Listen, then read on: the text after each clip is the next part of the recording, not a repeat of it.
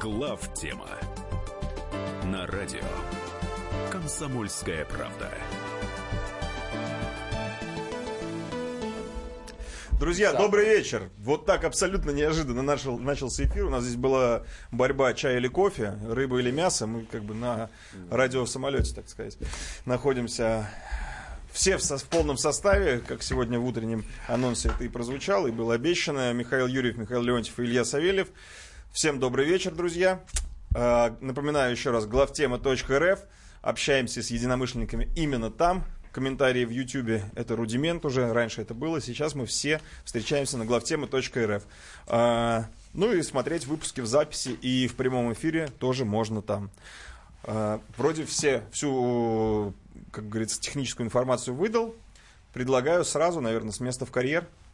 Потому что у нас сегодня же, кстати, итоговая программа. Вот так вот неожиданно 26 июля можно подводить итоги ушедшего года, потому что мы уходим в отпуск, на самом деле. Учебного года, видимо. Учебные, мы... В отпуск в смысле программа здесь. Программа Да. вся уходит в отпуск полностью. Мише стало обидно, видимо, в настоящий отпуск его никто не отпускает. Хоть в какой-то Да. Конечно. Ну, мы с Михаилом Владимировичем, да, за эфиром поговорили про отпуск. Это вызвало, конечно же, слезы. Вот, никакого ответа не последовало. Поэтому, друзья, да, сегодня э, будем и с вами общаться много, поэтому готовьте темы. Я вам сразу объявлю телефон 8 800 200 ровно 9702. Звоните, наверное, чуть попозже. Начнем мы с нашей любимой темы, которая гремит на весь мир. Это, конечно, шествие Трампа по планете. Э, Ну, как формальный повод, наверное, можно сказать про встречу в Вашингтоне. Почему формальный? А, На самом деле... Потому что это то есть- нескончаемая тема. Нет, тема нескончаемая, но вот такого остервенения по отношению к американскому президенту в Америке, мы сейчас других оставляем в покое, бог бы с ними, не было никогда. Неправда, Казалось- было год назад. Нет, ну сейчас Не-не-не, ты забыл. Предатель, подонок. Да, как бы сейчас не было это по сравнению с первыми месяцами после избрания, это детский лепет. Да. Но интересно, что единственная тема, которая вот возводится просто на самую высокую ноту, и виск такой просто душераздирающий идет, это Россия.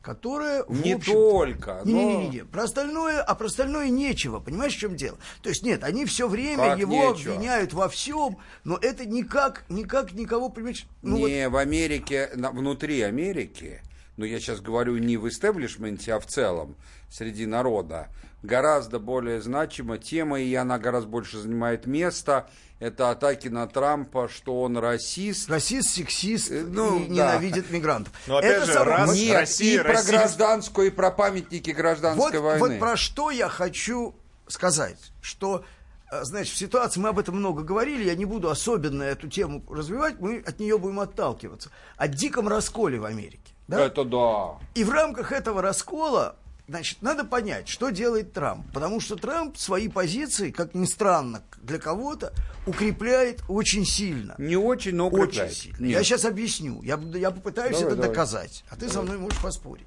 Значит, вот опрос.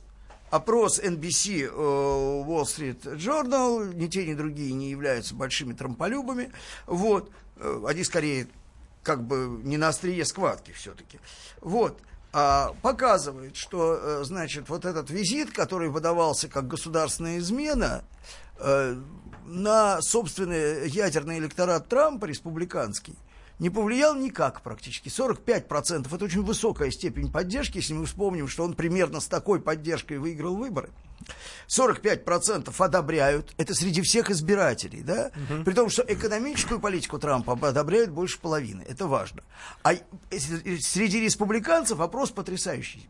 90% почти. Да, да. Без- 90% Да, а он, кстати, республиканского так. электората. То есть он держит свой электорат. Не, не так. Он начинал с чуть меньших позиций, потом провалился и на- быстро нарастил все. У него сейчас даже чуть больше, чем после выборов. И это очень легко понять, почему. Вот он своим сторонникам дико нравится. Вот все, за что его ненавидят, все им нравится. С этой точки зрения он... Да, что, Леонид, правильно? Да, да, да. То есть, вот, вот мы говорили, расизм, Просто сексизм, да, что- там Да, я протекционизм, расист, да, экономический я сексист, рост да. почему-то нравится и создание рабочих мест. Какие Снижение. а. А что касается... Вот им бы, им бы у нашего центрального банка поучиться, Да, те да, бы да. объяснили, что экономический рост это бяка. Кстати, на тему, на тему поучиться, на тему поучиться. Вот экономическая как бы позиция Трампа. Значит, э, уровень оптимизма производителей, есть такой индекс, который э, Национальная ассоциация производителей США высчитывает, 95,1%. Это что? Это уровень оптимизма производителей в Соединенных Штатах, ну, производителей. производственного сектора, да. А, такого не было за всю историю наблюдений, да. Значит, а, налоги на корпорации снижены на 10%, налоги вообще на, дох- на а, прибыль юридических лиц снижены на 14%, да. ощутимо. Вот. А, кардинальная перемена в процессах федерального нормотворчества, которая заключается в простой вещи. Он, э, значит, э, объявил мораторий на э, регулятивные акты. Ну, видимо, он интуитивно, поскольку опыта у него нету, хорошо понимая суть государственной машины бюрократической, понимает, что любое, У что она изобретет, это точно к худшему. У него есть опыт бизнесмена, хочу тебе Ну, а, ну сказать. да, это как раз он из него да. исходит. Да? Вот. А, При этом, значит, отмена, а, ну, пока еще готовящийся Обама Гейта, да, вот,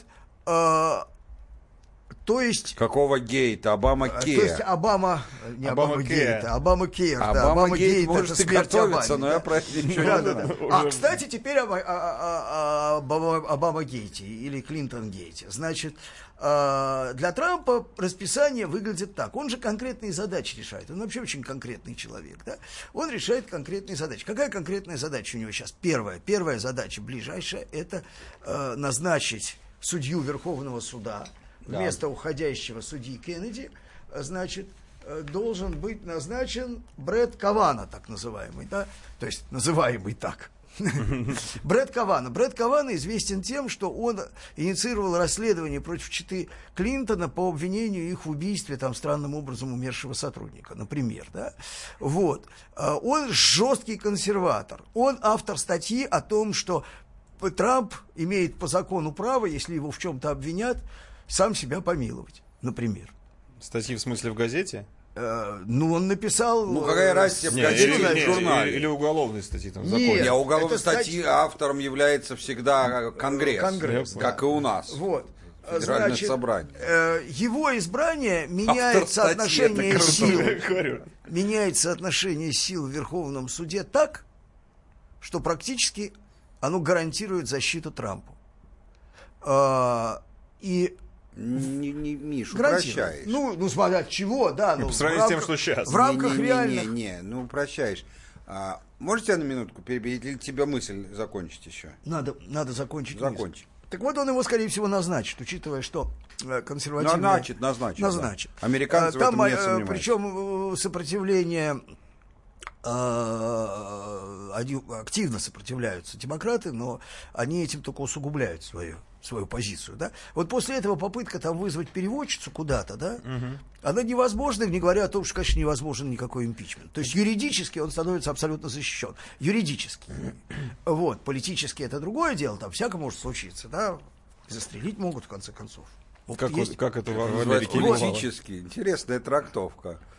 Ну, ты же помнишь, да, в политике я ничего не Да, понимаю. политики я не Ну, разбираюсь. Это анекдот узкого круга. Это не ну анекдот, вот. это были. Были, да, тяжелая быль. Тяжелая Ну вот. Э, Так вот, следующая цель – это победа э, на выборах в Конгресс, на довыборах, да. Надо понять, что Конгресс в Соединенных Штатах избирается, просто надо объяснить людям, да. Это так называемые, э, как они у них называются, Промежуточный. промежуточные выборы, да. А, Значит, там избирается Около Сенат, 40%. И около 40%. Они переизбираются раз в два года. Михаил Ну Владимирович, вот. давайте я вас прерву, просто Давай. будет сейчас пауза, а потом Ага, мы вот опять давай. с выборов в Конгресс и продолжим. Друзья мои, напоминаю, 8 967 200 ровно 9702 WhatsApp и Viber. Пока пишите туда, телефон будем использовать чуть позже. Сейчас пауза.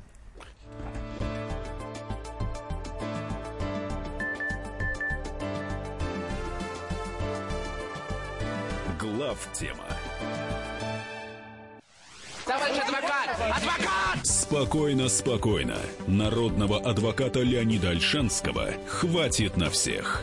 Юридические консультации в прямом эфире. Слушайте и звоните по субботам с 16 часов по московскому времени.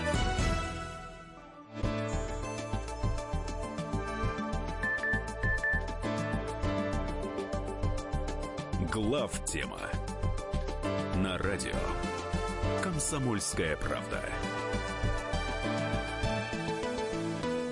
Итак, продолжаем рассказывать, как трампизм шествует по планете.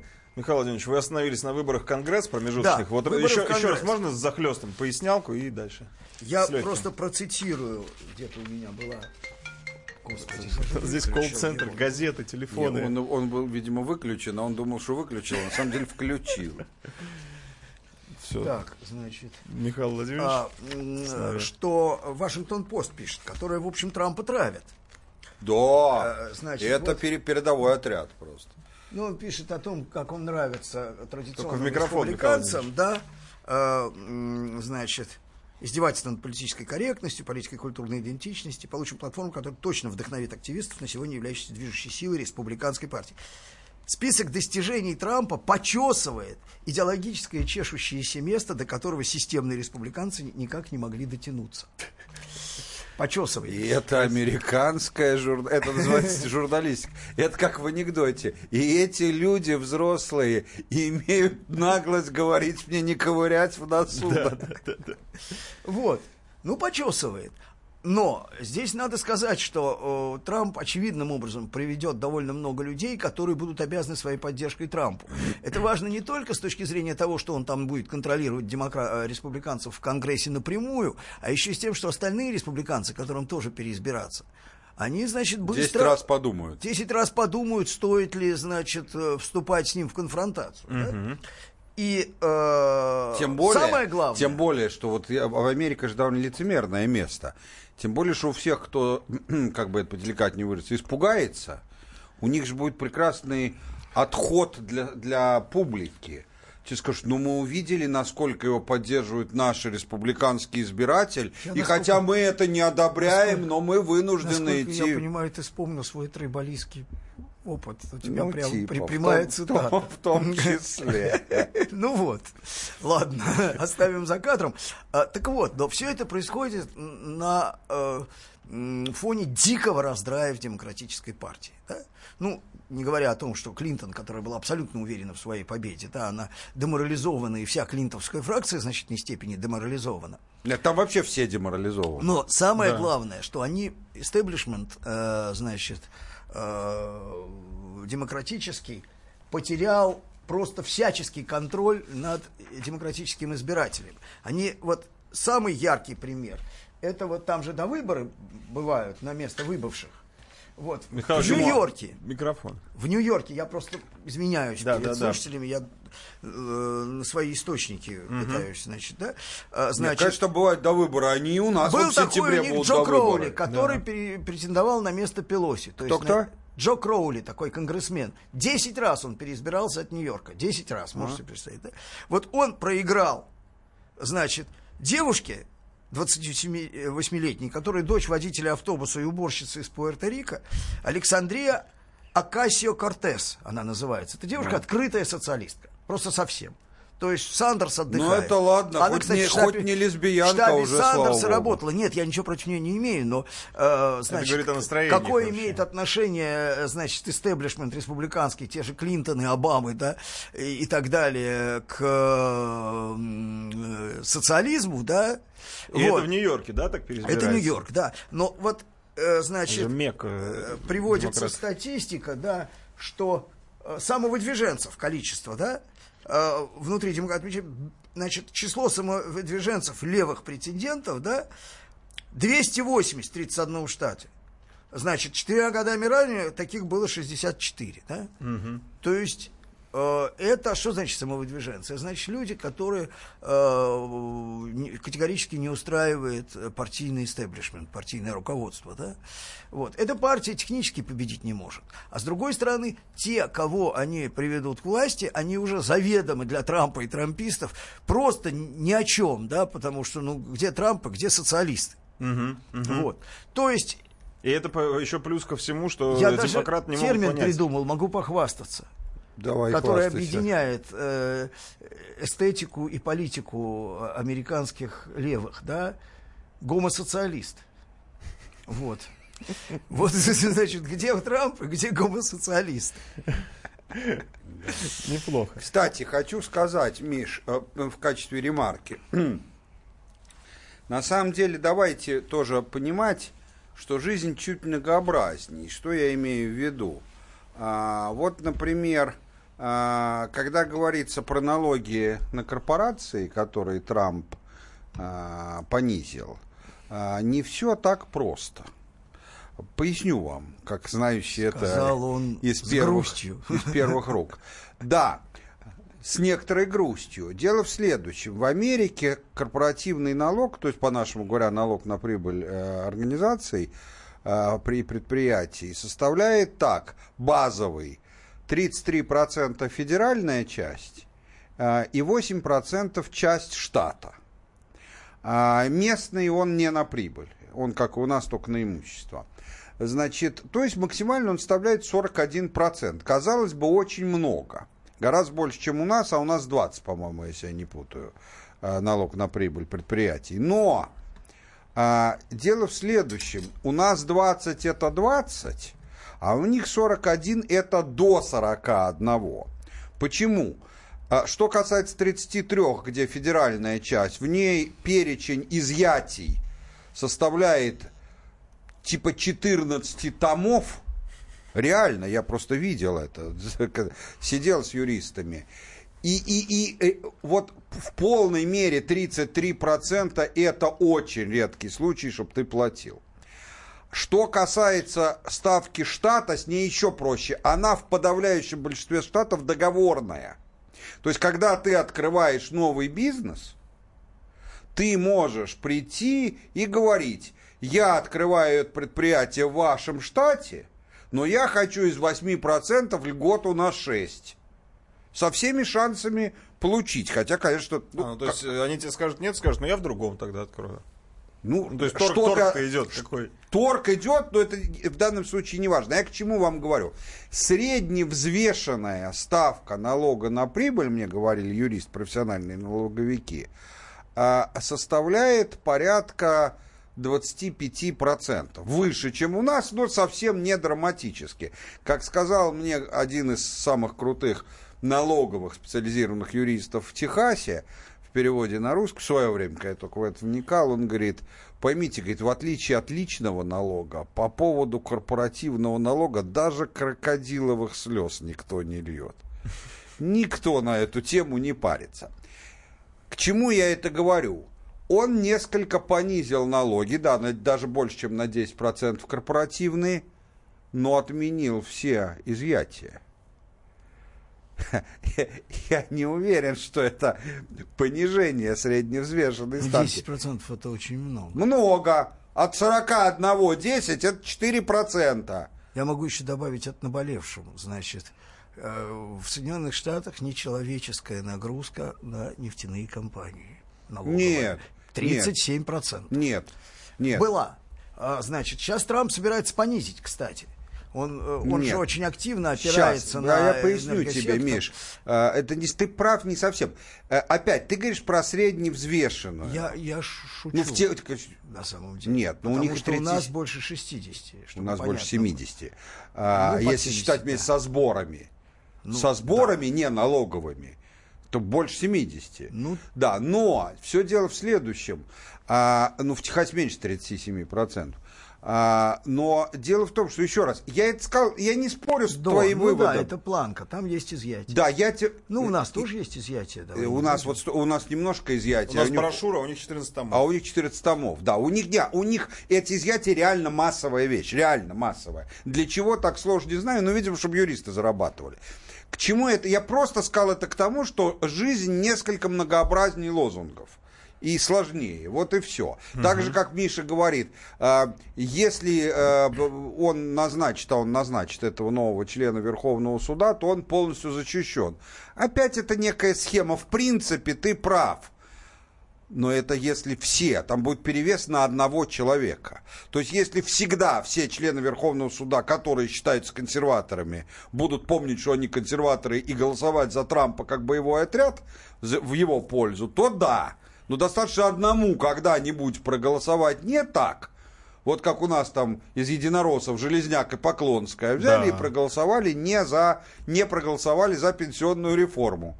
И совсем друг- ну, на результат голосования Единой России это мало повлияло. Ну, потому что если бы все зависело от Поклонской, это была бы что это за И партия? Это, да, это было бы специфически. Но неважно. А у них а, один, понимаешь, что такое перевес в один человек? Он один проголосовал не так, или Ну, больным сказался, и все, до свидания. Друзья, мы сейчас прервемся на рекламу, потом новости. И будем продолжать. Тема-то большая, интересная, далеко не уходите.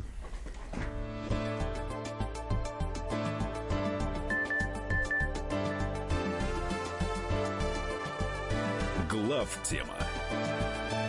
Слушайте в нашем эфире совместный проект «Радио Комсомольская правда» и телеканала «Спас». Деятели культуры и искусства, ученые и политики в откровенном разговоре с Владимиром Легойдой. О вере, жизни и любви беседуем по пятницам с 6 вечера по московскому времени.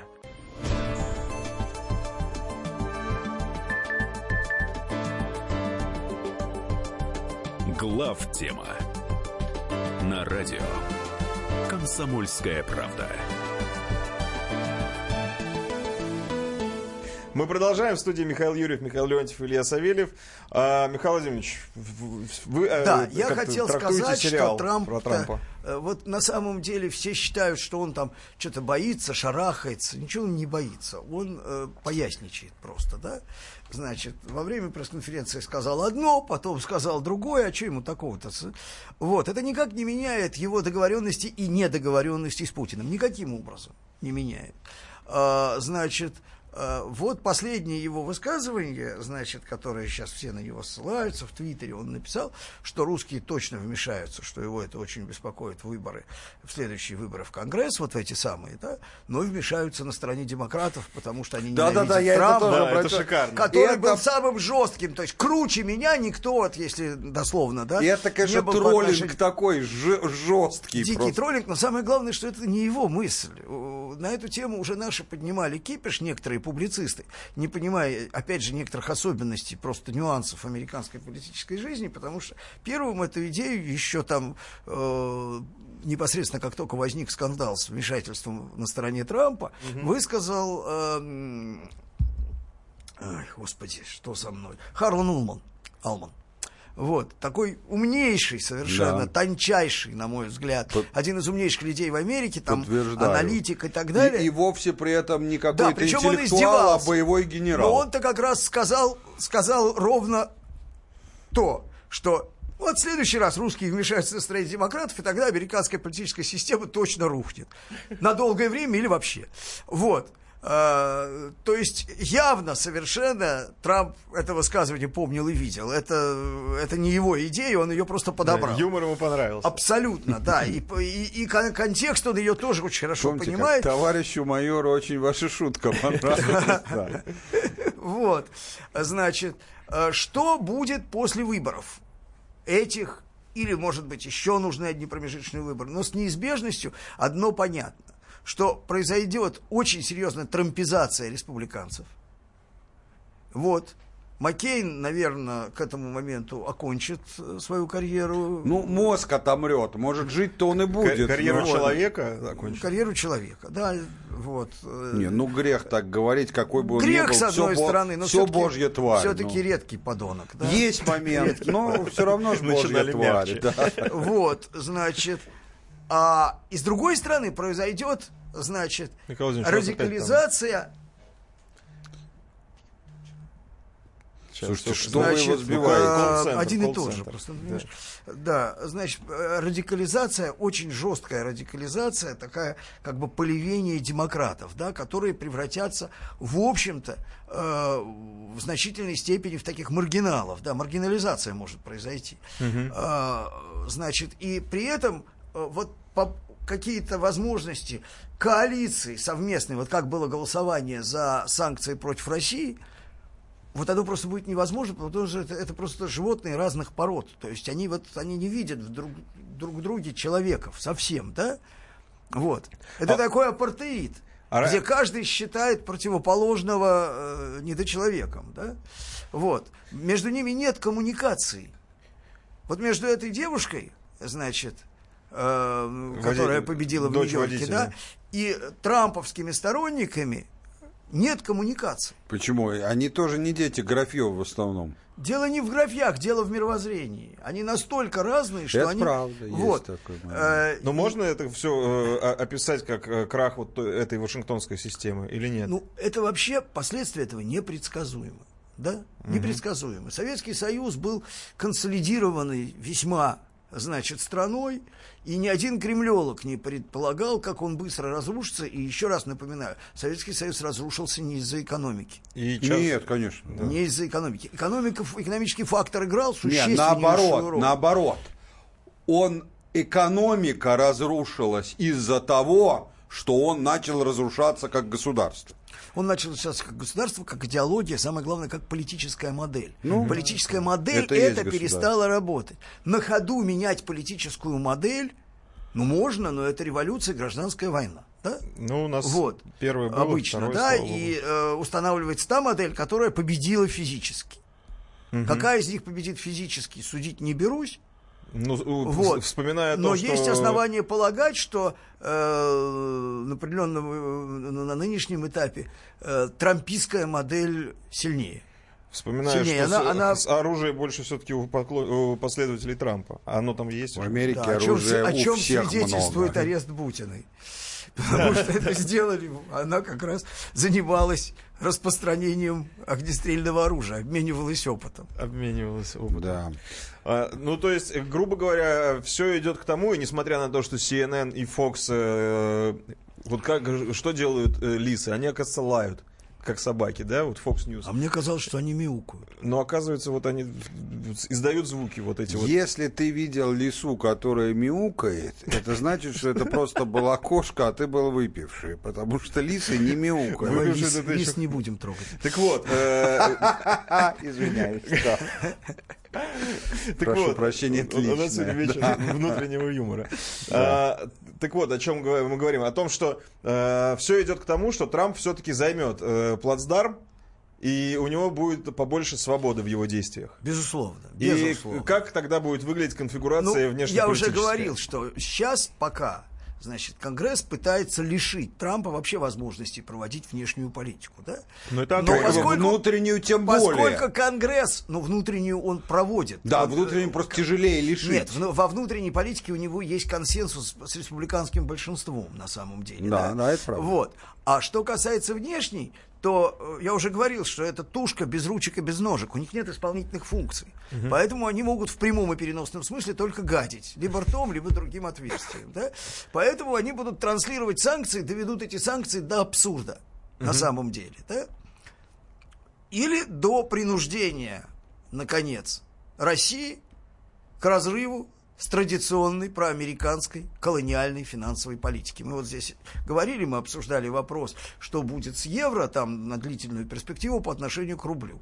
Я бы не стал э, обсуждать перспективы чего бы то ни было по отношению к рублю, потому что когда регулятор, местный регулятор, ну, я имею в виду туземный, Да. туземный Центральный банк Российской Российской. Федерации открыто заявляет, что он не проводит никакой последовательной денежной политики, то риски, они, э, риски вообще существования в этой валюте, они просто, ну, они бесконечны. Не, ну они стремятся правильно. к бесконечности. Вы вдумайтесь, это примерно как если в какой-то стране полиция в ответ на то, что она плохо охраняет э, общественный порядок, стал бы не оправдываться, нет, мол, хорошо, а сказала бы, а с какого хрена мы должны вообще охранять решили, ваш что будем общественный порядок? Мы себя Мы не охраняем. собираемся в это Не, мы себя вмешиваться, да. охраняем, да. Сами Да, себя охраняете, и да, так сказать. Вот, и будьте довольны. Действительно. А то бы у вас вообще полиция Ну, можно было. сказать, А что то мы таргетировать начнем. Да, у вас вообще, да, мы вот таргетируем инфляцию, и все. Каждого по несколько раз в день. А, вот я бы, если можно, Илья, да, значит, я бы хотел сказать, что м, я, а, в принципе, абсолютно а, м, с Мишей согласен, тем более, что мы это достаточно часто обсуждаем, но мне кажется, он не затронул один очень важный момент. Вот что будет, если произойдут две вещи, они очень похожи, с высокой вероятностью, что произойдут.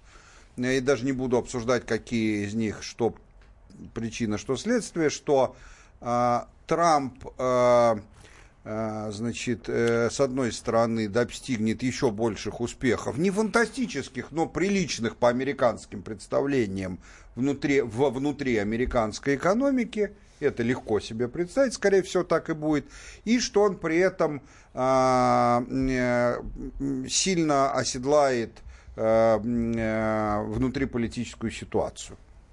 Не станет диктатором, но будет себя чувствовать довольно уверенно. Я думаю, что он, он, он парень адекватный, в том смысле, что он хорошо реагирует и хорошо уроки извлекает из собственного опыта. Я думаю, что он за прошедшие полтора года, даже два вместе с компанией, четко понял, что ему мешает больше всего. И он даже это не скрывает. А, ему мешают две вещи. Отсутствие консенсуса поддерживать его внутри республиканской партии, который должен быть. Не, еще, конечно, лучше, если бы и демократы поддерживали, но это уже из серии невозможного при существующей э, конституционной системе. А второе, он много раз об этом почти прямым текстом говорил. Это а, всесилие либерально-глобалистских СМИ.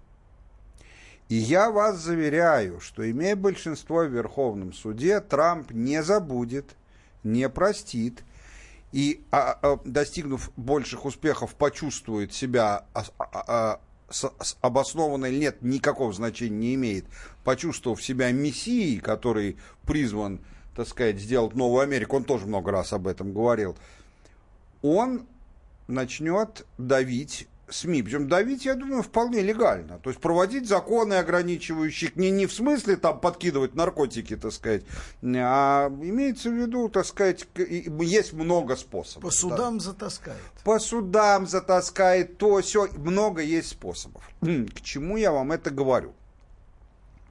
При той степени деморализации демократической партии, которая есть, и при той степени поляризации, которая есть, которая э, в глазах остальной части э, демократических либеральных активистов делает все более и более маргинальными э, э, людьми, если все это Трамп с этим справится, то конфигурация, о которой ты, Илья, спрашивал, изменения во внешней политике, они станут, то есть окно возможностей для него довольно сильно увеличится. А то, что Трамп вовсе не сторонник России и э, настроен на жесткое отстаивание национальных интересов э, э, США, а не общечеловеческих ценностей, это так. Но только не забывайте, что в прямом смысле экономическом Россия с Америкой совсем не конкурент. Для того, чтобы мы стали конкурентами, надо, чтобы мы завалили весь мировой рынок аналогами Боингов, гражданских, обращаю не бомбардировщиков, с теми как раз все нормально. А а Америка завалила весь мир нефтью в соизмеримых с нами и Саудовской Аравией количествах. Ну, конечно, когда-нибудь, может, такое и будет, но пока это предположить По трудно. газу пересечение случилось, и оно, в общем, как бы пока, Пока- обозначивается серьезными Ну, после перерыва поговорим об этом. Друзья мои, да, сейчас будет небольшая рекламная пауза. А, Пишите 8967 200 ровно 9702. Все мы видим, все читаем. Ну и я думаю, может быть, уже будем в следующие 15 минутки брать звонки. Можно. Можно. Я 8 про 800 прессу 200 хотел ровно Кое-что 9702. сказать.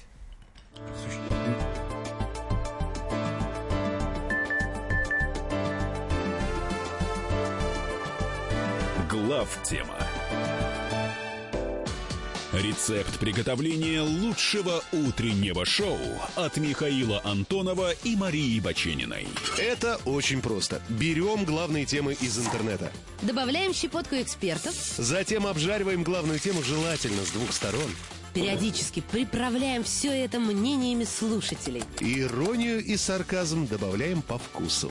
Наслаждайтесь. Утреннее информационное шоу «Главное вовремя» с Михаилом Антоновым и Марией Бачениной. Слушайте по будням с 7 часов утра по московскому времени.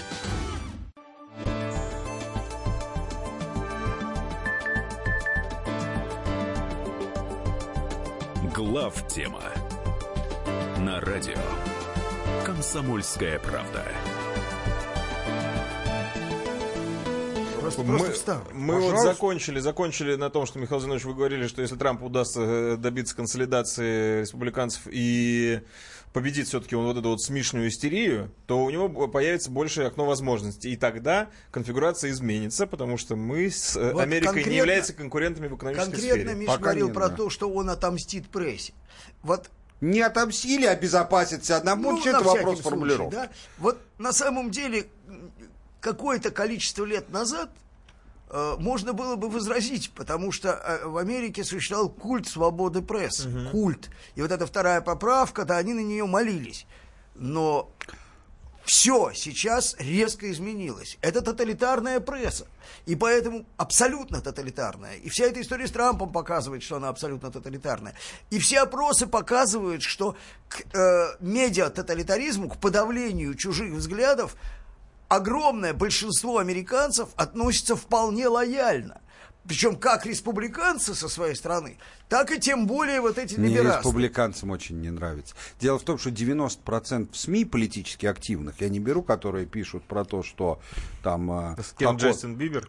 Не, Ну, что такой-то житель э, города Альбукерк э, э, э, имеет эрекцию до 88 лет за счет Это того, что 80% пьет мочу осла. Так, а вот если Имеется взять виду всю влиятельная, так сказать... не желтую часть не желтую. прессы, а из них, если бы они были по 50%, из них демократической 95%.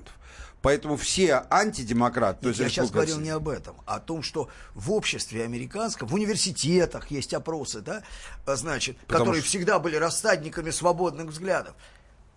Количество сторонников людей, которые считают, что противные тебе взгляды, а противные это значит, они просто неприемлемые, да, значит, можно подавлять, Да. оно резко растет, и растет, естественно, ну, в условиях конфронтации, Понятно. растет и в том, и другом лагере. То есть, э, значит, действия по подавлению прессы будут восприняты американским обществом, значительной ее частью, да, ровно так же, как и все остальные. То есть, противники Трампа будут вопить, Сторонники будут поддерживать. Если сторонники окажутся сильнее противника, а мы говорим ровно об этом, да, то все это вполне реально.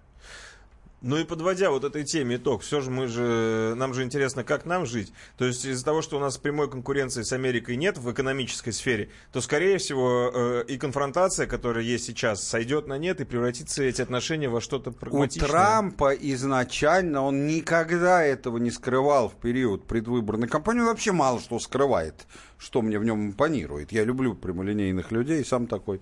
Значит, э, он никогда не скрывал, что он разделит сферы влияния с Россией и договорится и пошлет всех подальше, так сказать, а и будет в основные э, усилия обращать на внутреннюю политику. Не сомневайтесь, что в качестве идеала для него так и осталось.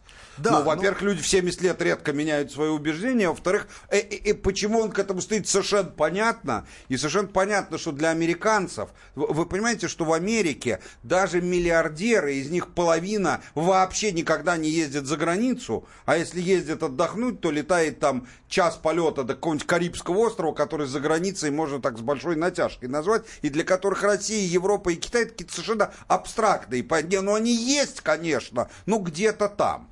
И понятно, что этой публике внутренние проблемы, ну, как-то драматически важнее, э, чем что-то такое там э, иностранное и внешнее.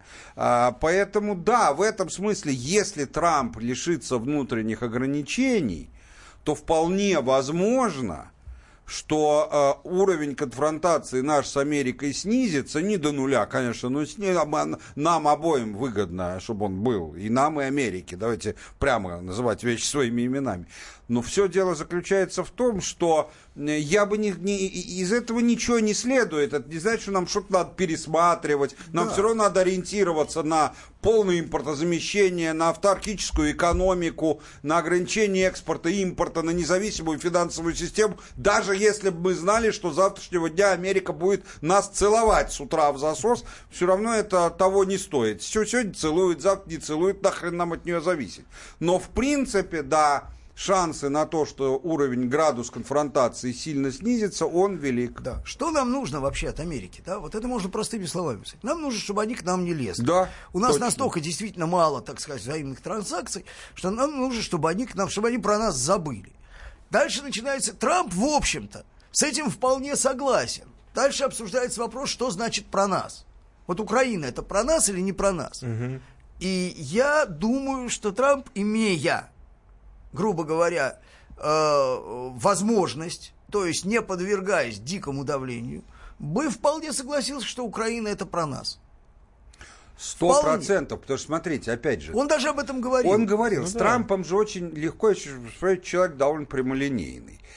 То, что он к украинскому режиму и обществу относится до крайности негативно, Брезгливо он никогда просто. не скрывал и продолжает относиться то, что это исторически сфера влияния России, он сто раз говорил публично. Но дальше он вынужден делать фигуру умолчания и говорить э, обязательную фразу. Но мы не можем согласиться с тем, что взяли и отобрали Крым. Потому что он обязан. Не потому что ему так нравится, потому что он обязан. Ну, не вопрос, значит, будет не обязан, он перестанет говорить, а, а то, к чему плохо относится, так и останется плохо относиться. Нет, ну, есть яркий пример, это история с Советской Прибалтикой. Да? Соединенные да? Штаты Точно. никогда не признавали вхождение Прибалтики в Советский Союз. Да, Но это никак, никаким образом не сказывалось ни на, отношениях, ни Вообще ни на ни чем. на правых. То есть сказывалось там, например, э, вторжение в Афганистан, сказывалось, да, мы помним хорошо, да, а это никак. И даже на поездках американских туристов в Прибалтику это никак не сказывалось. Не сказывалось. А э, скажу вам, открою страшный секрет, такой в кавычках. Да и вторжение в Афганистан не очень-то сказывалось. Она очень сильно сказывалась во внешней политике.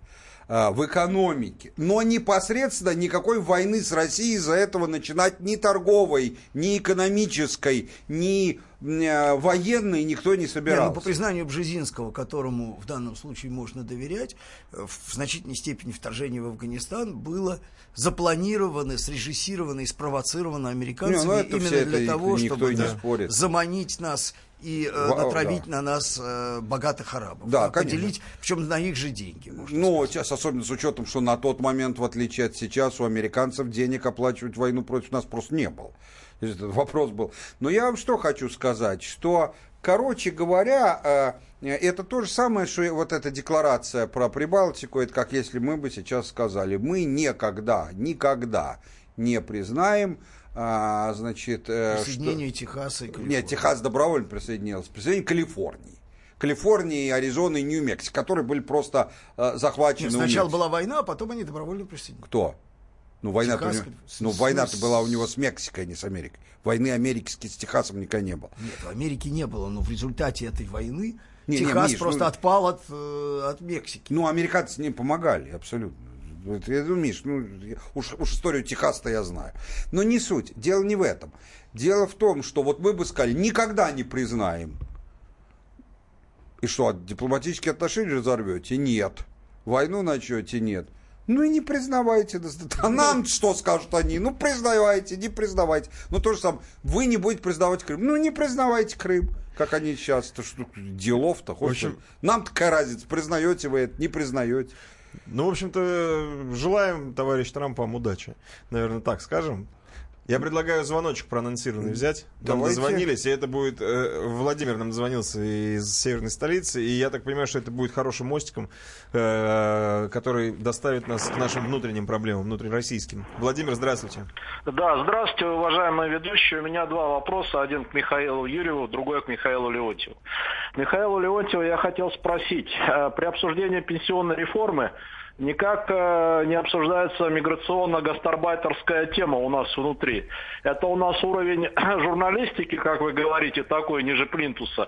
Или табу у всех СМИ на то, что у нас 20 миллионов мигрантов э, занимают рабочие места, э, где могли бы в том числе и люди пожилого возраста работать, например, в такси.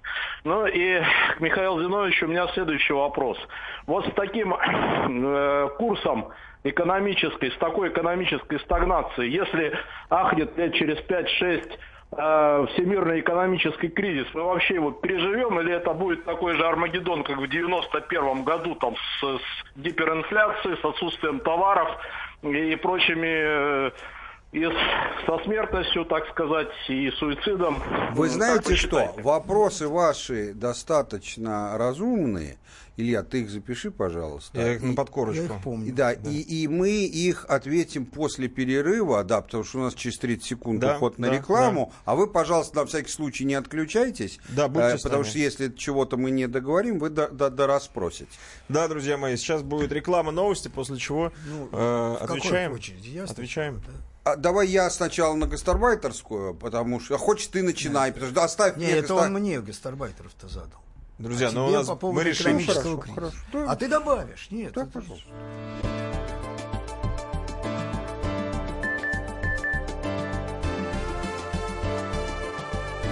Глав тема. Прекращаю свою деятельность на посту президента СССР. Илья Ковальчук! Не верю своим глазам! Это с нами уже явно было. Это дежавю. Воспоминания о прошлом, о том, что было в детстве и молодости, то, что мы бережно храним в памяти. Программу «Дежавю» слушайте по будням с 11 вечера по московскому времени.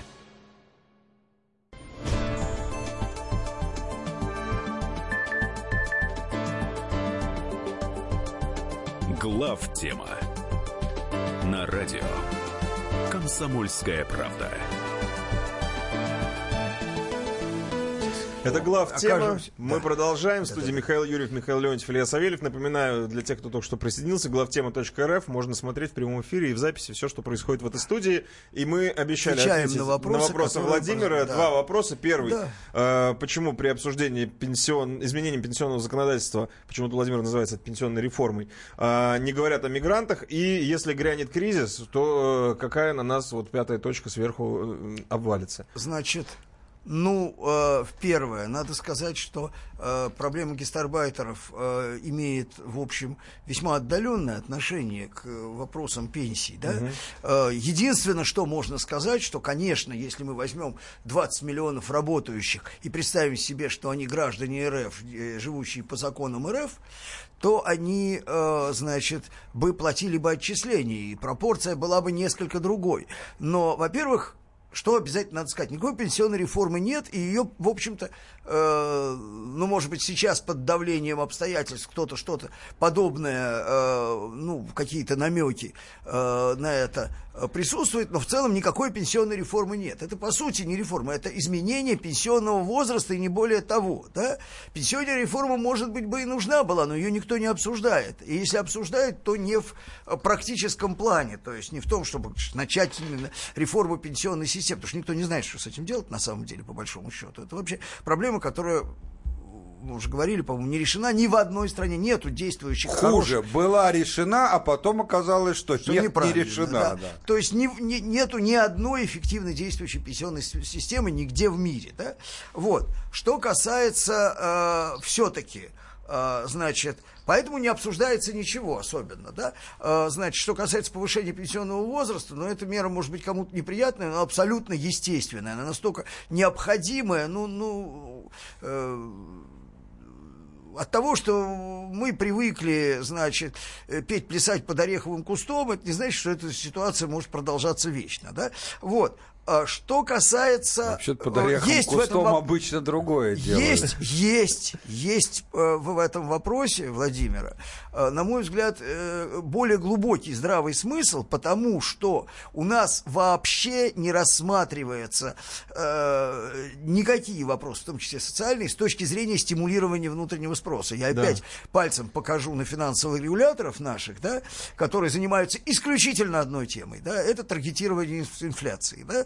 Им вот что, что помри все, но инфляцию они будут таргетировать. Причем не факт, что она даже остановится, да, потому что никто не принимает во внимание э, тот, то обстоятельство, что в условиях э, ну, почти стагнации экономики, у вас просто инфляция снижается от снижения внутреннего спроса. А для того, чтобы он- она росла, нужно в том числе и эффективное стимулирование внутреннего спроса. Почему эффективное, я имею в виду? Потому что если вы стимулируете покупа- по- покупку там э, элитных автомобилей и яхт, каких-то, Ну да. то к внутреннему спросу на отечественную продукцию это имеет мало касательства. Так вот, пенсии, в том числе и увеличение их, это один из способов очень точечного стимулирования спроса, причем э, именно для тех людей, для которых существенны эти несколько тысяч, которые бы могли бы быть к ним прибавлены, да, это абсолютно практически полностью спрос на отечественную продукцию. Вот. И с проблемой гастарбайтеров это связано ровно так же, потому что э, проблема вытеснения людей, которые практически ничего не потребляют в России, а все отсылают своим семьям, то есть им можно по-человечески за это высказать уважение И, и, сочувствие, но с точки зрения экономических интересов Российской Федерации это никаким образом, да, это просто вывод огромных средств за границу, да, которые э, практически замещение э, потенциального внутреннего спроса со стороны тех людей, которые бы работали на их месте, если бы они были э, Плюс к тому, гражданами. плюс к тому, а, вот э, вы говорите э, водителями такси, например. А вот водителями такси не хотят за те деньги, за которые готовы работать э, среднеазиатские гастарбайтеры, за эти деньги наши не готовы. Но это Не- просто понижает цену рабочей силы. Совершенно вот верно. эти Это 20 пони- миллионов это создает гастарбайтеров планку. резко понижает. Конечно, это интересно э, работодателям, но правила игры для работодателей определяет э, власть. Подождите, друзья, Да. я сторонник Ну вот рыно- Трамп, например, Да, я сторонник правила. рыночной экономики. Я считаю, что надо э, думать об интересах работодателей, потому что они иначе не будет экономического роста. Но надо понимать, тем не менее, не надо думать, что у э, работодателя есть хоть какое-то благородство. Работодатель по определению является эгоистом, думает о своих интересах, и лучше всего ему, если бы работали бесплатно. Не надо заблуждаться. Поэтому если у него есть возможность платить меньше, а эту возможность гастарбайтеры и предоставляют, он будет платить меньше. И все. Ну вот. Тем больше что гастарбайтеры еще соглашаются работать полностью в черную, а наши не соглашаются. А теперь наши не соглашаются, говорят, не хочешь в черную, иди туда-то, да, тазуная очередь стоит. Ну вот. И это все не от хорошей жизни, потому что все понимают, в каком состоянии у нас находится бизнес. Да. То есть о патриотизме в бизнесе речи сейчас вообще не идет. Сейчас ну так, выжить бы. условно, да. Да А, и потом не идет. И к потом, да, к сожалению, сожалению. А второй вопрос. А второй вопрос про экономический кризис. Ну, конечно, тут даже смешно спорить. А, э, а, я, как вы знаете, вот я лично а, являюсь а, абсолютно убежденным сторонником. Первая статья у меня вышла «Крепость России» на эту тему, по-моему, в 2003 году, то есть, соответственно, это 15 лет. Являюсь сторонником того, что мы должны и в экономике, и в политике, и в э, человеческих, так называемых отношениях, во всех вопросах переходить на не абсолютную, но значительную, большую, чем сейчас, автаркию, то есть закрытость и независимость Максимально от внеш- возможно. Максимально возможно. Это, конечно, она будет не стопроцентной, и не нужно. Она и в СССР была не стопроцентной. Но, тем не менее, максимально возможную. И именно что одной из причин этого, не единственной, но одной из причин, является то, что я абсолютно уверен, что период бескризисного и более-менее поступательного развития экономики западного типа, которое имело место послевоенное время до начала 2000-х годов, она закончилась и впереди ничего хорошего нет. То есть у вас экономика открытая, то это система сообщающих сосудов, а в сообщающих сосудах не может быть, что в одном сосуде хрен знает, что творится, а в другом тишь гладь да божьих благодать. Это может быть только если между ними э, про, э, э, трубка пережата. А если она не пережата, то и, и одна из причин перехода к закрытой экономике, которая делает переход к закрытой экономике для нас жизненно необходим, кроме того, что это естественный способ э, рвануть ей вверх, э, заключается именно в том, что никакого другого способа избежать э, того, чтобы уйти на дно, э, как с камнем на шее, вместе со всем остальным миром, когда они начнут уходить, я не вижу. Ну да, мы полностью, полностью зависимы, то есть даже по сравнению с некоторыми Э, ну, более сложно устроенными экономиками, да, мы полностью зависим от внешней конъюнктуры. Есть ли это прямое политическое сознательное давление или как бы бессознательный результат э, глобального кризиса, да, там, угу. обвала, да, вот, и... Э, Обвал это, конечно, С этой моделью экономики ответ, значит, э, э, простой, да, диагноз негативный. Да, ответ, как в известном анекдоте, таки плохо хай. Вот, значит, а, в том, э, больше вам скажу. А, я помню, какие издевательские, неприличные, да неприличия комментарии я читал вот в этом, в Ютьюбе, в интернете, когда мы начинали передачу еще на «Маяке», как все издевались э, над, э, в частности, присутствующим здесь Леонтием, которые предсказывали, что скоро будет экономический кризис, вы злопыхательствуете, вы ничего не понимаете, где кризис, и дальше нецензурно. Потом он разгорелся. И что-то все как-то сразу стали, замолчали, видимо, от скромности. А на самом деле это все было только первая серия. Первая серия, да. Мы говорили много раз, что кризис не прошел, он был потушен совершенно сверхъестественными денежными вливаниями. Да, друзья мои, Владимир, спасибо, спасибо вам за вопросы. Надеюсь, что вы удовлетворены. В следующей части программы, я думаю, мы поговорим уже про НДС. Глаза загорелись у Михаилов. А потом опять к интерактиву.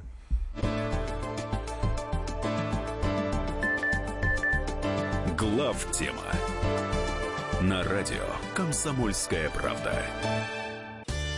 Каждый вторник с 10 утра по московскому времени в программе «Главное вовремя» садово-огородные советы в прямом эфире. Про все, что э, зеленое, скажем так, хочу, чтобы радиослушатели задавали свои вопросы. Большой эксперт. Самая удачная находка для всех работников мотыги и лопаты. Тетя Таня Кудряшова. И дети меня зовут мать всего зеленого. Вот такая петрушка на радио «Комсомольская правда». Слушайте и звоните по вторникам с 10 утра по московскому времени.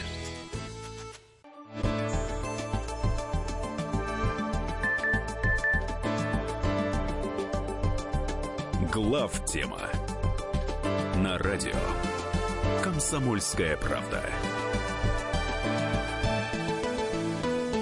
Ну что ж, друзья, да, вот это и случилось. Э, в Госдума в третьем чтении окончательно принесла, закон, приняла закон о повышении ставки на добавленную стоимость с 18 до 20 процентов. Казалось бы, 2 процента. А говорили на эту тему, ощутимо? да, уже. Я просто поясню, что, э, значит, э, смысл этого мероприятия, которое все признают, что оно как бы ну, не, не очень благоприятно для экономики, да, в том, чтобы найти деньги на экономический рывок. И вот они посчитали, что они найдут деньги. Я повторю еще раз. Деньги, денег у них куры не клюют, у них остатки на счетах в казначействе 7,5 триллионов, и эти остатки условно постоянно, они там все время держатся, да, и 3,5 триллионов рублей – это остатки на счетах коммерческих банков, которые не хотят а может быть даже при создавшейся политике макрофинансовой не да, могут, не могут, не могут э, значит, финансировать реальную экономику. И да? не могут, и плюс валютно спекулировать да валютой и не хотят, гораздо потому интереснее. что доходность финансового сектора у нас охренительная, просто охренительная. Но вот на самом деле что, если серьезно, с политической точки зрения на это посмотреть? Вот если кто любит это правительство, он должен очень расстроиться. Очень.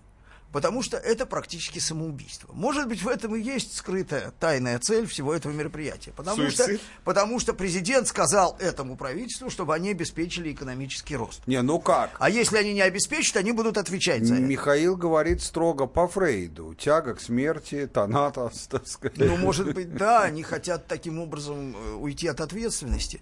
Вот, значит, э, так вот, э, значит, повышение НДС, а затем последующий за ним рост инфляции и последующее за этим в качестве контрольного выстрела в голову экономики повышение ставки, которое уже э, Эльвира Шапкизадовна пообещала, она пообещала, сказала, «О, там Да. инфляция поднимется, мы ставочку поднимем. Вот. Значит, инфляция опять упадет. Но, э, значит, экономический рост на этом не то, что скончается. То есть, Как он может и сказать, он не начинался? Он, в общем, да, по большому счету не начал. Вот. Э, Но самое главное, что, ребята, вам же Кудрин сказал. Кудрин, ваш гуру Кудрин, вот, э, суперфискал выдающийся, учитель всех и вся, да, автор практически этой экономической модели сказал, что, а зачем? Зачем повышать НДС, когда можно просто планку отсечения по нефти поднять на 5 долларов, да, не 40, а 45. Где да? же вы раньше что были? Сказали они. Не, вы не понимаете. они- Еще они не пара та- услышали. Еще Они- пара таких высказываний, и Кудрин превратится в предателя для них. Так он уже превратился, наверное, в предателя тайно, да, потому что как же, ну он, он их просто выдал с потрохами, да, сдал. Он нас всех сдал. Вот. Так вот, а, Да. Помните, как в мультфильме «Мама, он и меня посчитал». Да уж. Ну, а, а как по, по вашему ощущению, для бизнеса вот эти 2% повышения на 2%, это, ну, помимо слез, насколько это будет ощутимо? Насколько это может А, затормозить? Для самого бизнеса это мало ощутимо. Это мало ощутимо. Проблема с этим именно в том, в чем сказал Миша, что поскольку уровень цен это 100% поднимет, ну не может не поднять. Ну как, если у вас все начинает стоить немножко дороже, тут насколько дороже, причем одинаково, импорт, внутреннее, без разницы, то есть все, товары, услуги, НДС, на все начисляется, то, естественно, инфляция просто техническим образом, Начинает э, разгоняться. а- она не, не обязательно, но она одномоментно вырастет. А в засаде-то сидят, так сказать, центробанковцы, которые тут появляются и говорят, так подождите же, инфляция. И инфляция, надо повышать ставку. А вот это, конечно, забьет последний э, это, да, гвоздь. я говорю, э, это контрольный выстрел. Да, просто. совершенно верно. Вот, поэтому э, что тут можно сказать? А, э, Ничего хорошего а, от этого повышения НДС э, мы не ждем для нашей экономики. И больше того, я позволю себе, я не люблю обобщений, но я позволю себе в данном случае обобщение все-таки сделать. Пока у власти в экономике те, кто там сейчас у власти, мы ничего хорошего вообще не ждем. Повышая НДС, понижая НДС. Эти, они ни к чему, кроме краха, нашу экономику не приведут. И, собственно, практически ее к этому уже и привели. В общем, они как терминатор, который в лаву Не, ну на уходит, самом деле, вот кричит «I'll be это back». логика, логика. Да, да, да, логика- они не уходили. Вот помнишь бизнес по-русски? Украли ящик водки, ящик продали, водку пропили. Зачем высасывать из экономики деньги, из, из- из- из работающей экономики, которая, собственно, с НДС и создает, да? Зачем из нее высасывать деньги, чтобы на эти деньги, значит, обеспечить экономический рост? То есть они изымают деньги из экономики, живой, умершляя ее, и где-то сбоку прилепляют экономический рост. Это, кстати, вообще, вот я много раз говорил, что у нас двухукладная экономика. Что есть макроэкономика, которая управляется макроэкономистами нашими официальными, э, Центробанком, Минфином и так далее, да? Вот. Частично господином Орешкиным там на подхвате. Значит, то есть это то, что называется Минэкономразвитие, простите. Где развитие, да? Вот непонятно, министерство, ну, ну вот. И, а, значит, там жизни никакой нет. И в этом все, все уже смирились. Они все понимают, что там нет жизни.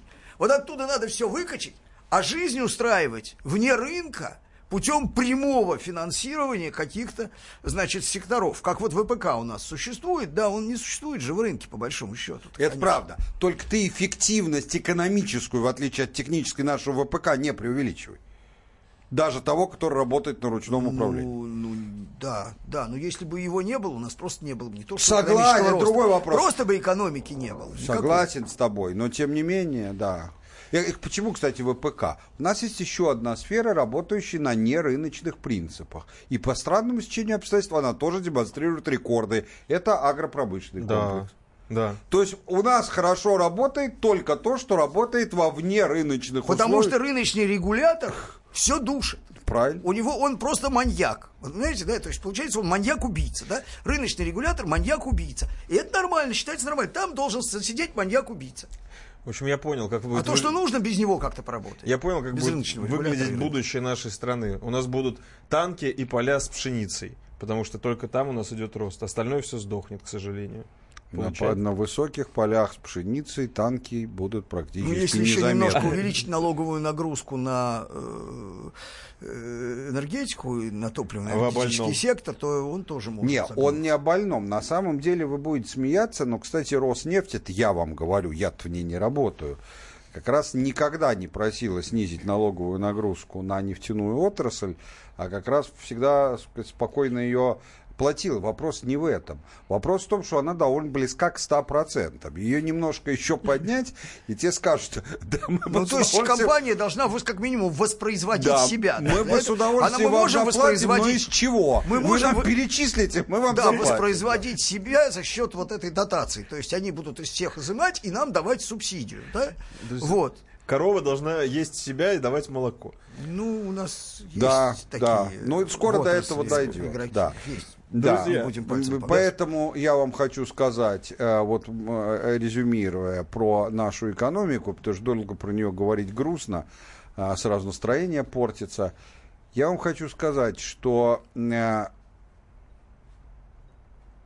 в моем представлении, а, вы скажете, ты это много раз говорил, да, но вот сейчас действительно конец близок. Так плохо, как сейчас в экономике не было никогда.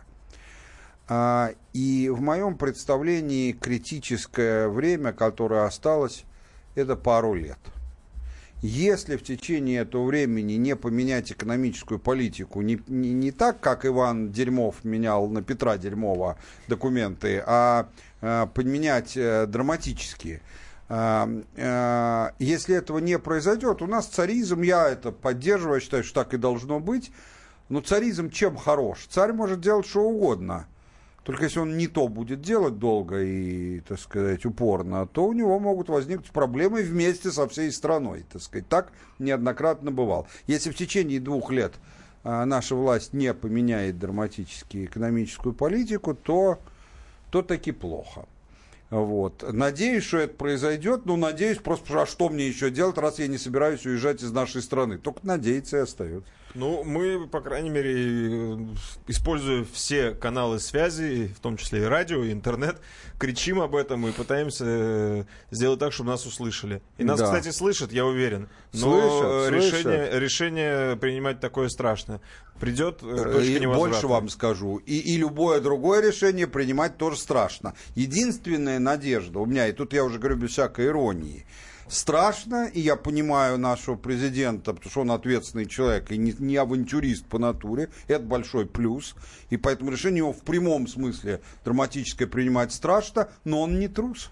Да? Я думаю, что примет. В этом его упрекнуть сложно. 8 800 200 ровно 9702, друзья мои, телефон прямого эфира. Сейчас будет реклама и новости. После этого уже оторвемся. Интерактивная часть.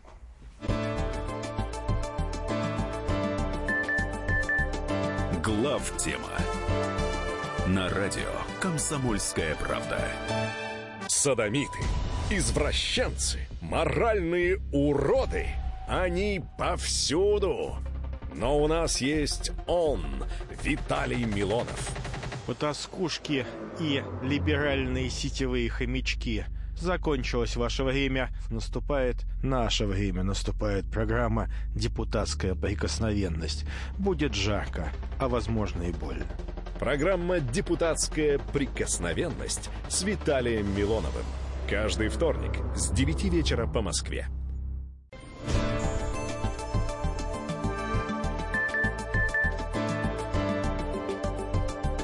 Глав тема на радио «Комсомольская правда». Продолжаем. В студии Михаил Юрьев, Михаил Леонтьев, Илья Савельев и еще дети. Вот у нас уже многие спрашивают э, в комментариях, чьи дети. Михаил Зинович один не ходит, он с Мои- семьей. Мои большие. Не, у меня не большие тоже есть, но эти маленькие, они на экскурсию пришли. На экскурсию на радиостанцию очень нравится им. Э, мало что, видимо, понимают, но ничего, пусть с детства подтягиваются к серьезным А проблемам. что вы хотите, чтобы цветы жизни понимали про НДС? Вот, слава да, богу. слава что, богу. да, они понимают. Давайте э, мы об- объявили уже интерактивную часть. Сначала я задам вопрос из э, комментариев, которые нам приходят. А, кстати, 8 967 200 ровно 9702. А потом уже э, к звоночкам перейдем. И вот э, вопрос из комментариев.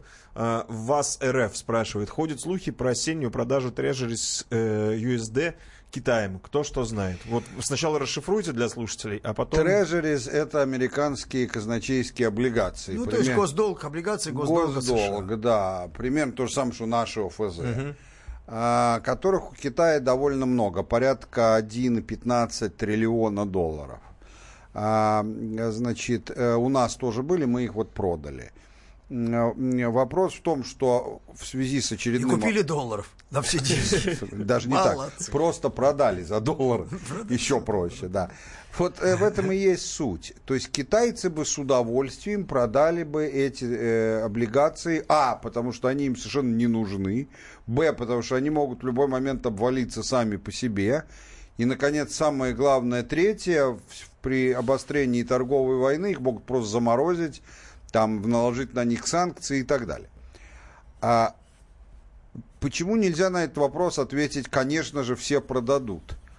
Я уж не говорю о том, что рынка мирового на такой объем просто нету. Вот физически Вот да, не существует. Не, он, конечно, продаст, если тебе за ценой Ну не да, постоим, да, да, если да, ты готов... с диким дисконтом, Ну да, да, да. цена упадет в два раза, и за полцены, наверное, продашь. Но самое главное не в этом. Продавать будешь за какую валюту? Вот. И, и вы будете смеяться, но этот вопрос в современном мире нерешаемый. Продавать за доллары, но это опять Иван Дерьмов на Петра Дерьмова, потому что доллары заморозить, просто лежащие доллары, еще легче для американского правительства, чем облигации. А, а доходности они приносят гораздо меньше, чем облигации. В чем смысл, не очень понятно за евро, но это совсем смешно. Евро, так сказать, если говорить не для того, чтобы поехать в отпуск э, в Европу, а для больших международных дел, евро это валюта второго Ну, сорта. за- за- не может быть, э, Да. значит, мировая резервная валюта, за которой стоят сателлиты и марионетки. Ну, конечно, вот да. и Это. А мы главное, все это видим. понимают, и даже никто это не обсуждает, потому что и так всем понятно. Так за что продавать? За юани? Я уж, ну, с юанями они бы продали бы за юани, но вся проблема заключается в том, Ни у кого нет столько юаней. Конечно, нет, ну за юань вообще, юань как таковой является ограниченно конвертируемым. Зачем продавать за экспортные юани, которые в просторечии называются гонконгскими долларами? Но их рынок не такой Ну, конечно, совсем. Самим себе, что ли, продавать? Да нет, не самим себе, их много, но их нет столько. Их в мире столько нету. Ну, вот это вопрос времени, можно сказать. Я бы добавил, что Китай был заинтересован хранить и вообще скупать американские трежерис. Во-первых, это была э, э, единственная возможность стерилизовать огромное количество долларов, поступающие от экспорта в экономику, вообще валюты, поступающие в китайскую экономику, это раз. Вот. То есть это просто, у них-то эта задача как раз обеспечения валютной стабильности в дико растущей экономике, да, она в отличие от нашего центрального банка, она реально стоит. Да? Второй момент. Соединенный Китай был заинтересован в стабильности Соединенных Штатов, а стабильность обеспечивалась способностью, в том числе и Китая, э, значит, рефинансировать американский долг таким способом. Я напомню, когда был кризис 2008 года, э, значит, первое, куда побежал американский Минфин, Полсон, по-моему, тогда Да, был, да, да, да. был Китай. Китай, китайские банки, китайский Минфин, китайский ЦБ. И я очень хорошо помню, что одним из э, достоинств Полсона в тогдашней системе считалось то, что у него очень хорошие отношения с китайцами, он может с ними о чем-то договориться. Вот. Сейчас с объявлением экономической войны, да, с переориентацией Китая на внутренний спрос максимально возможными темпами, да, все изменилось. И сейчас они действительно все меньше нужны. Поэтому Китай будет избавляться по мере возможности. А меру возможности Миша как раз описал. Да, поэтому они бы рады. Но и, кстати, это очень хороший э, момент, э, урок всем нам, кто считает, что главное это вот если идеально, это если бы экспорт увеличить. Вот у Китая самый большой в мире экспорт. Посмотрите, хорошо ли это. Сначала хорошо. Так это с вечера всегда хорошо. Это на утро похмелье наступает, да? Вот. Кстати, хотел бы один, ну, маленькую ремарку. Тут есть Ну, у нас... здоровенная муха. Да что ж такое-то? Да, муха Это какая-то вражеская муха, да. Вражеская. Значит, есть э, тут один у нас слушатель, э, какой-то повернутый коммунист, который... Она не в что- летает, она сидит сзади на Ну, микрофоне. хватит. Ну, ну, Не, ну, просто ты на- отмахиваешься, отмахиваться не от кого. так, Она муху, сидит. муху будем обсуждать. Она сидит. Я тебе просто... По мне, так лучше бы все сидели. Короче говоря, значит, э, и мухи, и не мухи. А, э, Так вот я хочу сказать, что этот товарищ пишет, э, какое, значит, будущее, знают ли детки, какое будущее готовит им их деда. А с чего вы решили, что деда? Это не внуки, это мои дети. В прямом смысле этого слова. Убили муху. Э, Егор у нас на связи. Да. Из Московской области. Егор, здравствуйте. Радиоприемничек потише сделать или отойдите от него? Да, отошел. Э, Вопрос в следующем. Вот вы говорите, президент человек э, далеко не трусливый, и с этим никто не спорит, и сомнений в этом нет. Но вот если проводить исторические аналогии, для того, чтобы модернизировать страну, Ивану Грозному понадобилась, в общем-то, и команда, и довольно суровые меры. И Петру то же самое, и команда у него была, и меры были не самые гуманные. Ну и Иосиф Виссарионович то же самое. А вот Владимир Владимирович, что он тянет вот на такое, вот он не производит впечатление такого человека, который готов, как говорится, ну вы поняли, о чем я? Ну, Я понял, тем более, что вы особо-то и не скрываете, так сказать. Тут не надо быть инженером человеческих душ, чтобы понять, о чем вы говорите. Значит, э, ответ на этот вопрос прост для, до крайности.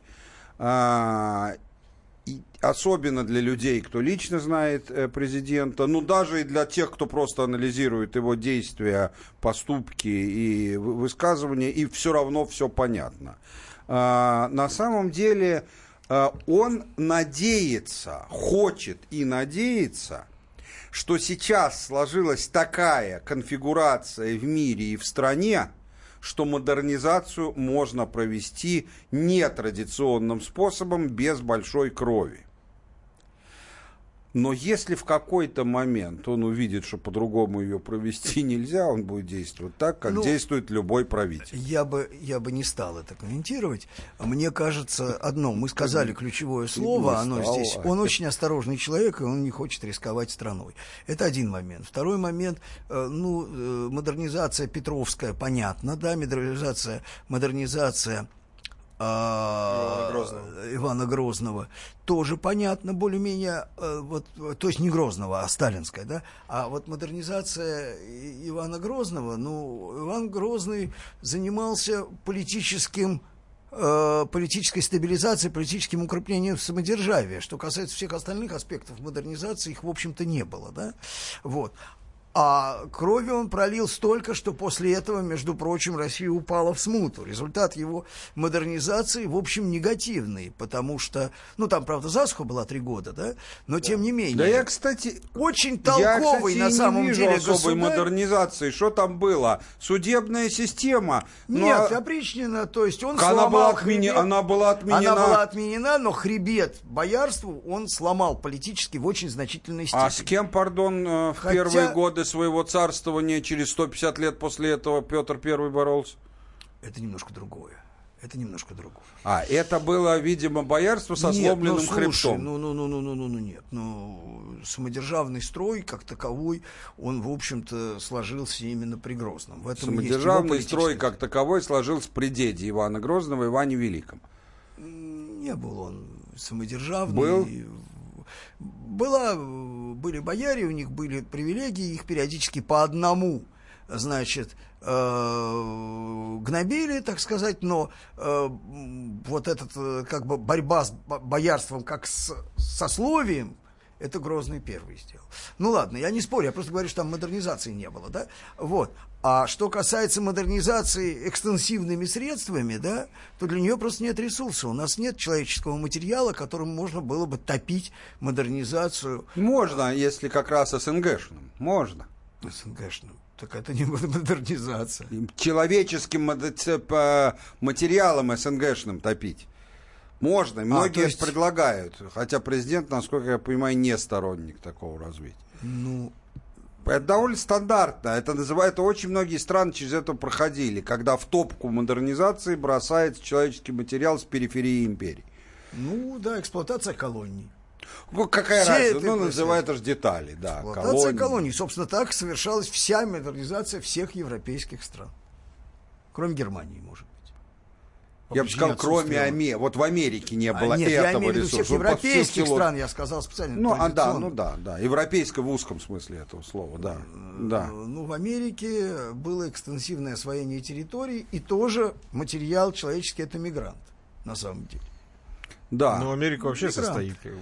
Да, но с другой стороны, как бы есть, вот, вот я, я То же счит... самое, все равно. Да, я есть, считаю... С экономической точки зрения то же самое. Да, вот я считаю, что главный наш... Нищие иммигранты ничем не Я считаю, что главный наш ресурс, что у нас есть все ресурсы для экономического рывка и как следствие модернизации, и что никакой сверхэксплуатации сейчас действительно для этого не нужно. Наши главные козыри, которые у нас есть, это А – сильно неудовлетворенный внутренний спрос. То есть мы можем смело наращивать свою промышленность для замещения импорта, который и так покупается и постоянно. сильно недомонетизированный. Сильно недомонетизированная экономика, экономика почти отсутствующий внутренний долг. Все это, в общем, на самом деле. Но для этого, в первую очередь, надо... Надо как, изменить модель. Как просто. минимум уволить, а лучше бы не только всех тех, кто занимается а, экономикой Вот кем надо топить. Да. Мало. Друзья мои. Их мало. Э, зато горят, знаете, как ярко. А, и горячо, как дубовые дрова. Как звезды. А, это комплимент. 8 800 200 ровно 9702. Телефон прямого эфира. Друзья мои, сейчас реклама, после чего продолжаем.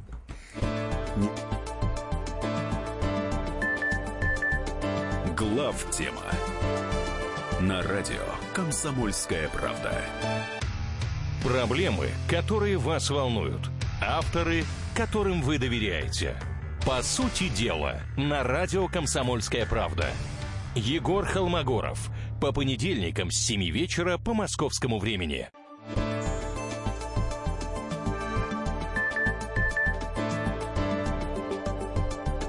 Глав тема на радио «Комсомольская правда».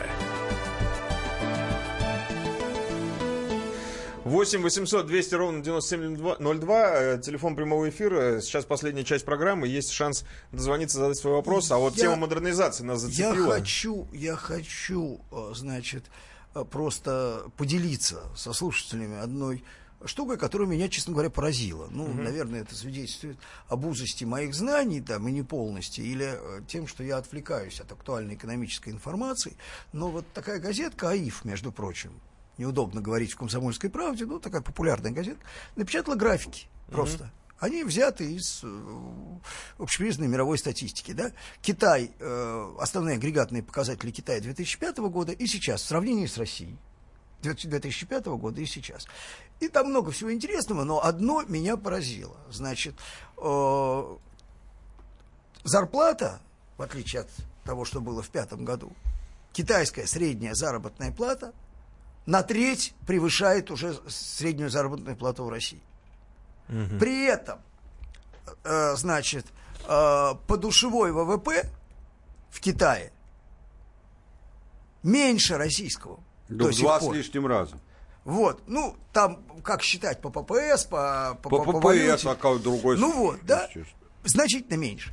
У нас очень любят говорить, что у нас такая низкая заработная плата, потому что у нас низкая производительность труда, да? Но э, доля душевой, значит, э, воловой продукт на душу населения, это прямой показатель, в том числе связанный с производительностью труда. Да, откуда он берется? Это есть по-другому э, с, с, да, сформулированная, сформулированная та же производительность, да? Да. Так вот, она у них меньше нашего, а зарплата больше. И за счет этого как раз и идет экономический рост. Это ресурс роста. Это вот как раз за счет этого и переключаются они на внутренний спрос с внешнего. Да. Да? Вот. И это просто ну, прямое фактическое опровержение всех бредней по демонетизации нашей экономики, по отказу стимулировать внутренний спрос и так далее. Вот просто это опровержение доказательное. Вы Ничего знаете не что? нужно. Я могу, даже больше вам скажу, я могу вот все, что говорим мы все тут втроем на тему экономики нашей внутренней, был такой очень э, грустный, скорее, не смешной, но довольно точный анекдот позднесоветского времени. Как там парад на Красной площади, так, э, значит, там, ну, танки, ракеты идут туда-сюда, и, и, и вдруг за ними идут отдельно там пять человек э, в костюмах, в галстуках с портфельчиками. Ну, значит, Брежнев спрашивает, там, Министерство Там пять человек, обороны. там колонна большая. Да какая разница-то, спрашивает. Это твои? Не, не мои. Там, ну, КГБ спрашивает. Не, не мои тоже.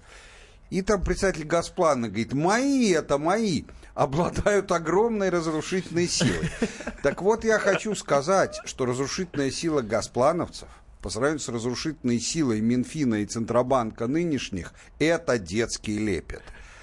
Авангард, Сармат и что там еще, этот подводный робот отдыхает. И кинжал. То есть главное враг Российской Федерации, ее будущего, ее развития, ее всего Это на денежно-финансовый сегодняшний регулятор. это не называемый. Америка, у нее кишка тонка для этого. Уж тем более не анекдотическая Европа, не террористы, не сепаратисты, никакие вообще исты. Это наша экономическая либеральная публика.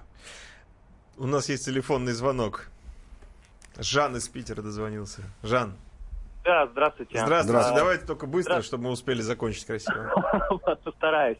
А, у меня вопрос такой про Путина и экономику, но немного с другой стороны зайду. Вот несколько передач назад вы обсуждали, что почему мы все еще играем в демократию с миром, и Михаил Зиновьевич, приводя в пример Муссолини, сказал, что мы еще не накопили силы, видимо, чтобы там всех послать. Потом в другой передаче, когда обсуждали, вот только вот я нить проведу, обсуждали э, эффективность Сердюкова, сказали, что хоть эффект какой-то от работы Сердюкова был, но поведение Сердюкова было крайне нехорошим. Так вот, я встречал как-то мнение одно в интернете, что антивоенное поведение Сердюкова, которое так взбесило Михаила Зиновича, было нарочитым, чтобы отвести глаза от реального процесса. Нам бы просто не дали провести главную э, грамотную военную реформу, если бы мы ее реально делали как вот надо. Ведь последующий сюрприз реально Запад удивил.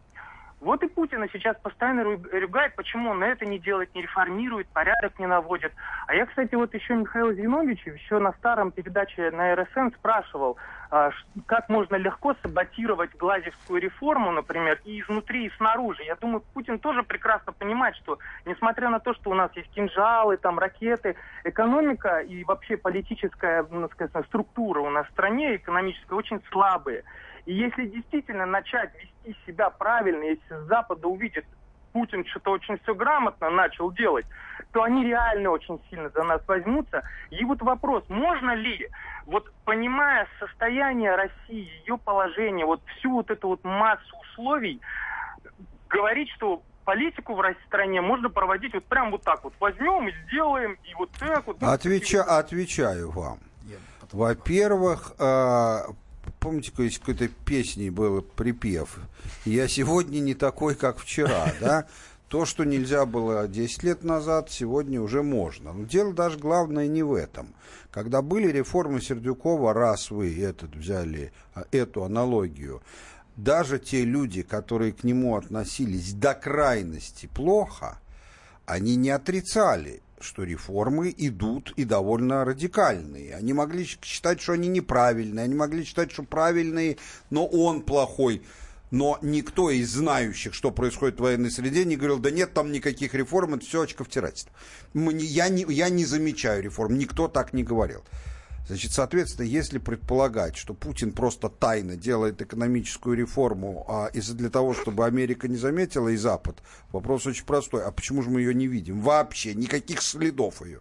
Я бы э, все-таки защитил э, э, значит, слушателя нашего, потому что ну, Да я не и не абсурдная нападал. постановка вопроса. Действительно, политика Путина всегда носила конспиративный характер, и то, что нельзя было в определенный момент, оказывалось, что можно в другой, и мы, мы много про это говорили. Э, Там был хороший вопрос про демократию. Я просто хотел к месту, зацепившись за вопрос, э, сказать одну вещь. Вот общаясь с различными, значит, э, журналистскими сообществами, изданиями и так далее, я неожиданно для себя нашел формулу, точно описывающую смысл демократии. Я и готов поделиться. Демократия – это когда начальники суд своих подчиненных. Зрелище омерзительное, причем это относится ко всем. К внутренней демократии в корпорациях или коллективах, к демократии в рамках какой-то страны, там, политическому строю. Да? Вот в этом и есть смысл современной демократии. Да? Зрелище мерзкое, унизительное и абсолютно чрезвычайно неэффективное. Да, друзья мои, в такой стране жить, конечно, не хотелось бы, где вот это все происходит, причем сверху же. Вот если мы посмотрим на Америку, возвращаясь, о чем мы говорили, в чем смысл борьбы с Трампом американской демократии, так называемой раз, заставить Трампа Мгм. ссать своих подчиненных. А он что-то как-то не очень сыт. То сыт, то не сыт. Да. Не буду это все комментировать. А это не нуждается в комментариях. Ну давайте уже подводить итог, друзья, потому что телефонных звонков э, мы брать уже, наверное, не будем, не успеем. Э, уходим в отпуск на месяц. Поэтому в следующий раз... Чего и вам желаем. И вам тоже желаем. Услышимся уже в сентябре. Но при этом голоса наши в эфире звучать будут. Потому что мы И на подготовили... сайте. И на сайте, да. Э, Михаил Зинович туда регулярно заходит, и вы туда приходите. И в комментариях давайте тогда договоримся. Место встречи под последним выпуском. Все, что будет происходить, все общение будет происходить именно там. Также не забывайте на главтема.рф писать свои статьи, эссе. Они все публикуются и подвергаются хорошему, э, глубокому аналитическому э, обсуждению. И в эфире наши гол- голоса звучать будут, потому что мы э, собрали э, из всех э, выпусков главтемы э, за последний год те, которые не привязаны к актуальным событиям носят, и носят концептуальный характер. Поэтому, э, как и раньше, в четверг в 20 часов 5 минут по московскому времени приходите на радио «Комсомольская правда», слушайте, э, будет самая интересная подборка звучать. А сейчас уже что? И новых вопросов мы не возьмем. И из эфира, наверное, уже будем уходить. Поэтому всем желаем хорошего августа. Надеемся, что ничего страшного не произойдет за это время. А мы подкопим как раз тем и сил. Ну, не каждый же раз в августе какую-нибудь хреновину устраивать. Да, к сожалению. Да, у нас были в этом смысле приятные перерывы. Да, перерывы, да. Да. Поэтому, друзья, все. Всем до свидания. Это была главтема. Отдыхаем, наслаждаемся и встречаемся в сентябре.